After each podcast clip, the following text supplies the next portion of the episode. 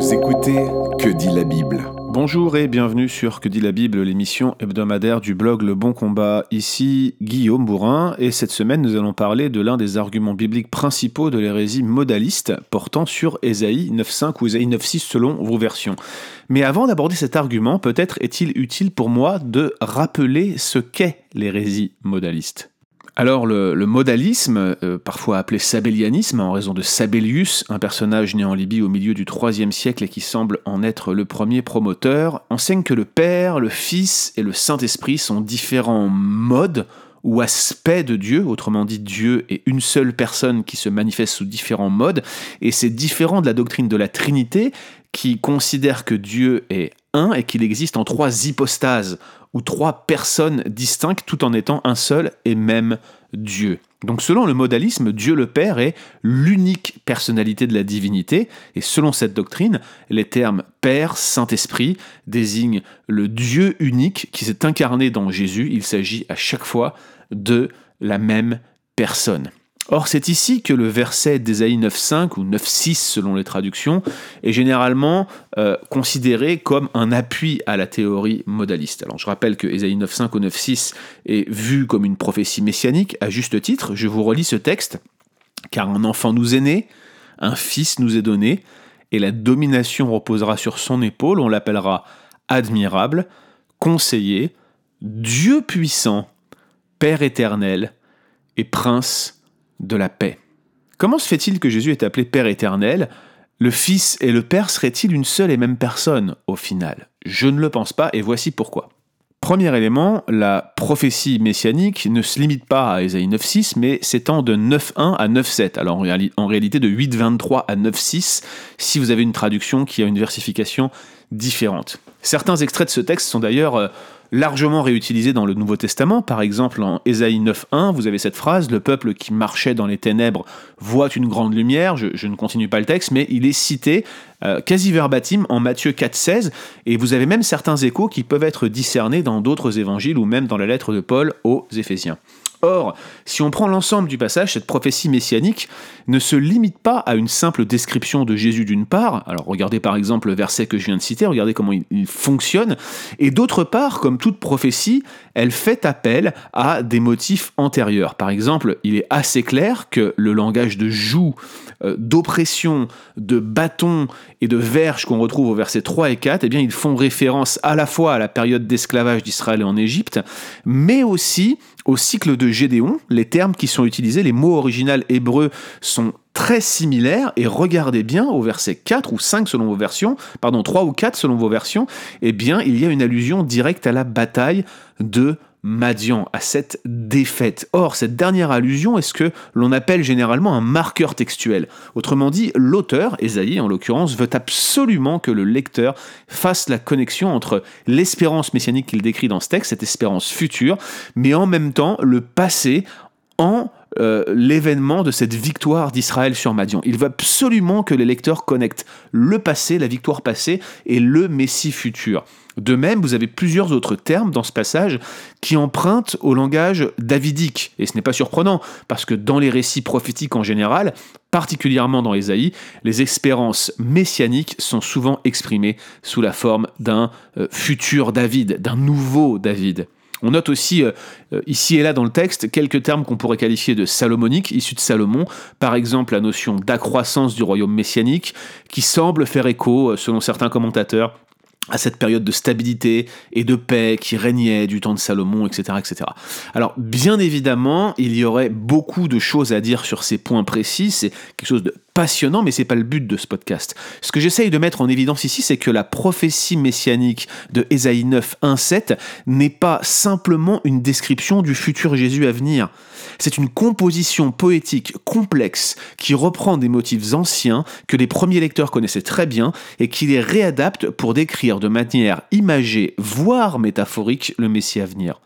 Notez que cette description se fait d'ailleurs au passé ou au présent selon vos traductions, mais c'est plutôt du passé et qu'elle ne se fait pas au futur. L'auteur se positionne comme si ce Messie était déjà arrivé et il le décrit au moyen d'éléments qu'il avait à sa disposition pour présenter ce que ce futur Messie symbolisera, reprendra de la parole de Dieu. À première vue donc, il ne s'agit pas d'une description strictement littérale de ce que ce Messie sera dans l'avenir. Voilà pour mon premier point. Une fois ces choses établies, posons-nous la question, que signifie donc Père éternel dans ce contexte? Alors notez déjà tout d'abord que le Messie à venir est présenté comme un enfant, un fils, ce qui fait à la fois référence au fait qu'il sera un homme, né d'une femme, mais dans ce contexte hautement davidique, ça indique également qu'il sera un héritier. Et j'insiste bien là-dessus, c'est un point important à noter. Ici, comme dans d'autres prophéties messianiques, le futur Messie est présenté comme un roi, héritier d'une longue dynastie, mais qui ira bien plus loin qu'aucun des rois avant n'avait été. Je vous cite Alec Motyre, il dit que l'enfant, c'est Yeled en hébreu, qui, vient du verbe yelad, qui, signifie engendrer, donc on, parle vraiment d'un nouveau-né, d'un héritier. Enfant le connecte à ses ancêtres, à sa lignée, à cette idée de progéniture, tandis que fils, Ben, exprime la masculinité et surtout sa dignité royale l'idée de domination qui reposera sur son épaule, euh, je traduirais plutôt autorité de gouverner, eh bien, elle souligne cette royauté du Messie à venir. Et c'est dans ce contexte qu'interviennent euh, tous ces qualificatifs, ou plutôt cette série de qualificatifs, pour décrire ce Messie, parmi lesquels on a ce fameux Père éternel qui nous occupe dans ce podcast. Or, cette série, elle est introduite par une clause, et elle n'est pas innocente, cette clause. Elle commence par On l'appellera. Mais là, on se demande, mais qui est ce on et pourquoi lui donner de, tels noms qui ressemblent davantage à des qualificatifs élogieux qu'à des noms? Pourquoi est-ce qu'on l'appelle ainsi? Un commentateur qui s'appelle Ringgren, avec lequel je suis très d'accord, note qu'il était d'usage parmi les peuples du Proche-Orient ancien de donner une série de noms royaux. Alors j'ai traduit ça par noms royaux, mais Ringgren il parle de throne names, qui implique l'idée d'intronisation. En fait, c'est des noms qu'on donnait au moment où le roi était intronisé dans son rôle. Et c'était un protocole royal très codifié, dans lequel des titres étaient attribués au roi pour décrire ce que son règne serait. On retrouve cette pratique d'ailleurs euh, dans d'autres cultures, même euh, plus récemment envers nous. Regardez par exemple Louis XIV, qui était appelé le roi soleil en France, sans doute en référence à son absolutisme. D'ailleurs, j'ai été juste jeter un œil sur Wikipédia, vous savez que c'est la meilleure encyclopédie du monde quand vous voulez dire des bêtises, mais quand même là, la phrase était, somme toute, euh, je reflétais réellement qui était Louis XIV. Regardez ce que, dit, ce Wikipédia sur Louis XIV. Louis XIV choisit pour emblème le soleil.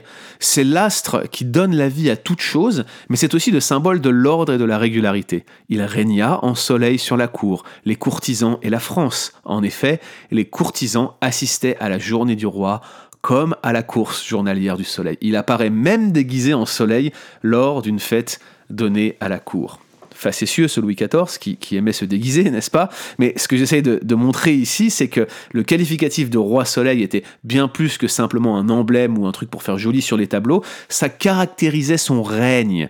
Il était ce symbole de l'ordre et de la régularité, il éclairait les courtisans, il éclairait la cour, il éclairait la France. C'était le roi soleil. Donc cette épithète, en quelque sorte, venait caractériser la manière dont il régnait.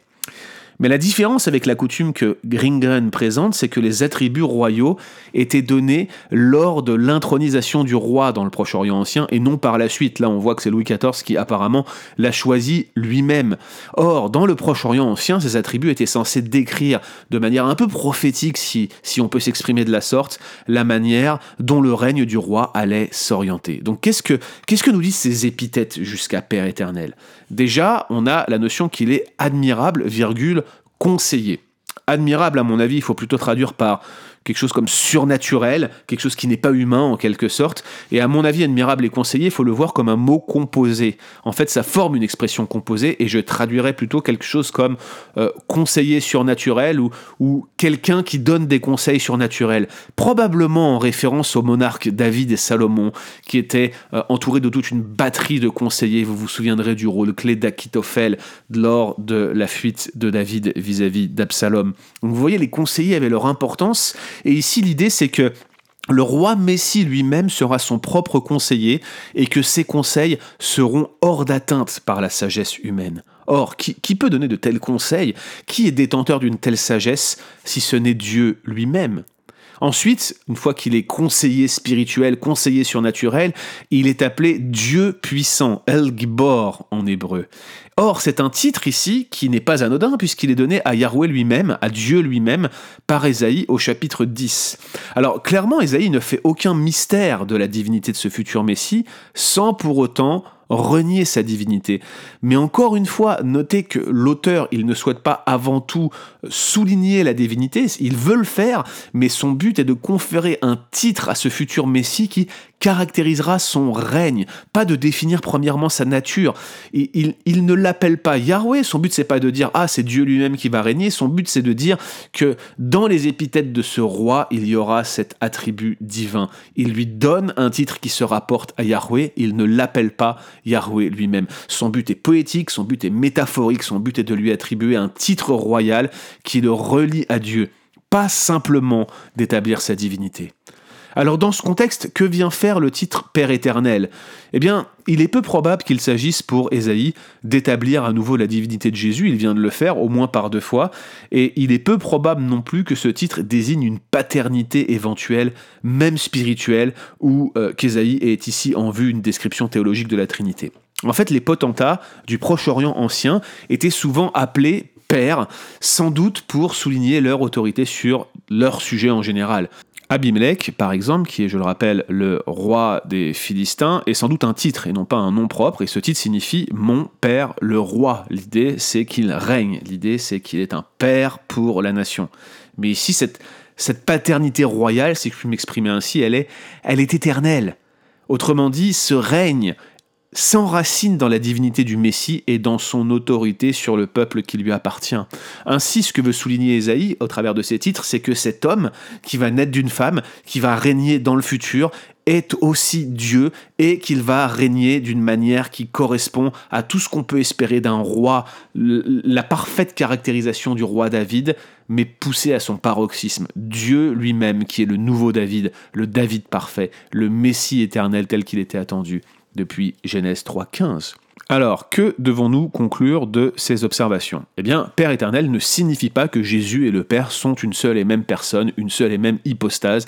Il s'agit d'un titre que le roi Messie arbore et qui caractérise son règne et son autorité envers son peuple. Ce titre de Père était courant dans le Proche-Orient ancien et il est réutilisé, réappliqué avec une portée éternelle pour souligner que ce Messie est à la fois homme, à la fois Dieu. Mais en aucun cas ici, nous n'avons une référence à la doctrine de la Trinité et un espèce de mélange entre les trois personnes de la Trinité. C'est un non-sens. Le problème du modalisme, à mon avis, c'est qu'il s'agit d'une lecture littérale et en même temps à rebours de ces textes littérale parce qu'elle ne tient pas compte de la forme poétique, de l'ensemble du passage, du contexte d'attribution des titres royaux dans laquelle elle est prononcée, etc. Et d'une manière générale, c'est l'erreur des antitrinitaires, quels qu'ils soient, ariens ou modalistes, avec ces passages qu'ils prennent, qu'ils montent en épingle et qu'ils isolent de euh, leur contexte de manière à ce que ce verset dise complètement une chose différente de ce qu'il était censé dire dans son contexte original. Et puis c'est une lecture qui est à rebours parce qu'ils appliquent une catégorie théologique plus tardive, en l'occurrence la Trinité, à un texte qui ne parle pas de cela et qui n'est pas concerné par cela. Toutes les références à Dieu comme Père dans l'Ancien Testament ne sont pas directement connectées à la doctrine de la Trinité, j'insiste bien. Parfois ce qualificatif, souvent même ce qualificatif est métaphorique. Et je vais même aller plus loin, vous avez d'autres passages où Dieu se compare lui-même à une mère. Euh, il y a une fausse théologie qui sort de cela, qui, qui affirmerait que Dieu serait féminin. Mais c'est une lecture littéraliste abusive de ces passages. En Ésaïe 9.6, nous n'avons aucune raison, je dis bien absolument aucune, de lire ce texte littéralement. Ça serait le dissocier de son contexte et ça serait imposer des catégories plus tardives sur ce texte-là. Le Fils et le Père ne sont pas la même personne, pas la même hypostase, c'est bel et bien Dieu lui-même qui existe en trois personnes. Et le texte d'Ésaïe 9.6 ne vient certainement pas contredire cette vérité spirituelle. Retrouvez d'autres épisodes sur www.leboncombat.fr.